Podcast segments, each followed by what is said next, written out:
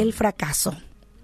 Y hoy que estábamos mencionando que recordamos el Día Mundial de la Prevención contra el Suicidio, creo que en gran parte de los casos que hemos escuchado, muchos de ellos hablan de lo mismo, el fracaso. Y esa palabra conlleva a veces mucha tristeza, desesperanza. Justamente a veces el no saber manejar nuestros fracasos nos lleva a tener ideas, como bien mencioné, de desesperanza y, de que ya nada puede cambiar tu situación. Y todos podemos sentir que fracasamos en algún momento de nuestra vida y es, es parte normal de la vida. Pero en realidad te quiero presentar otra cosmovisión. Los fracasos debieran ser oportunidades valiosas para recordar que nuestra identidad no está en nosotros, sino en Cristo. Son momentos para recordar que somos amados infinitamente por el Dios de la gracia. Podemos correr a un Dios que es fiel y justo para perdonar, como dice en primera de Juan 1.9, pero ahora, habiendo sido libertados del pecado y hechos siervos de Dios, tienen por su fruto la santificación y como resultado la vida eterna. No fuimos libertados del pecado por nosotros mismos, por nuestros éxitos, sino por Dios, por este Dios de la gracia que entregó un día a su Hijo Jesús. Y esa sangre que derramó fue el precio que pagó por nosotros. Así que Nuestras fallas representan oportunidades para recordar que jamás podremos cumplir los estándares de nadie y que Jesús ya cumplió por nosotros el mayor estándar de santidad delante de Dios. Podemos vivir en humildad y seguridad a la vez. Y eso nos guarda también del legalismo. Nuestros éxitos nunca van a constituir nuestra identidad. Sin embargo, nuestro problema al respecto es que a menudo olvidamos que Cristo venció por nosotros. Olvidamos que su amor y su poder para sostenernos no cambia, porque Él no cambia.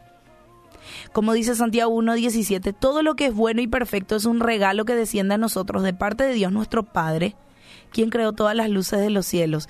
Él nunca cambia ni varía como una sombra en movimiento. Si Cristo no hubiera vencido cada vez que fallamos, no tendríamos esperanza ni podríamos crecer más en Él. Dios juzga al impío y rescata al piadoso, no al perfecto. Y aunque somos responsables por nuestros fracasos y pecados, claro, y debemos arrepentirnos de nuestras transgresiones, la palabra nos enseña que Dios es soberano sobre todas esas, cosas, ¿verdad? Y Él a veces permite también nuestros fracasos en parte, porque en medio de ellos podemos glorificarle. Porque cuando nos sostenemos de su obra, recibimos esa nueva identidad en Cristo. Y bueno, Cristo sufrió las penalidades que vos y yo debíamos sufrir. Nos vino a rescatar de vivir esclavo de nuestros propios estándares, de los estándares del mundo y de los de cualquier otra persona eso hizo por vos. Vos que estás escuchándome desde el otro lado. Cristo te amó, te perdonó y en su gracia te aprobó a través de la fe, pero por la obra perfecta de la cruz. Y qué hermosa respuesta de Dios. Tener un Salvador perfecto que nos libra del poder del pecado. Y entonces ahí podemos resistir los deseos de este mundo, porque la aceptación que tenemos en Dios es suficiente a través de Cristo.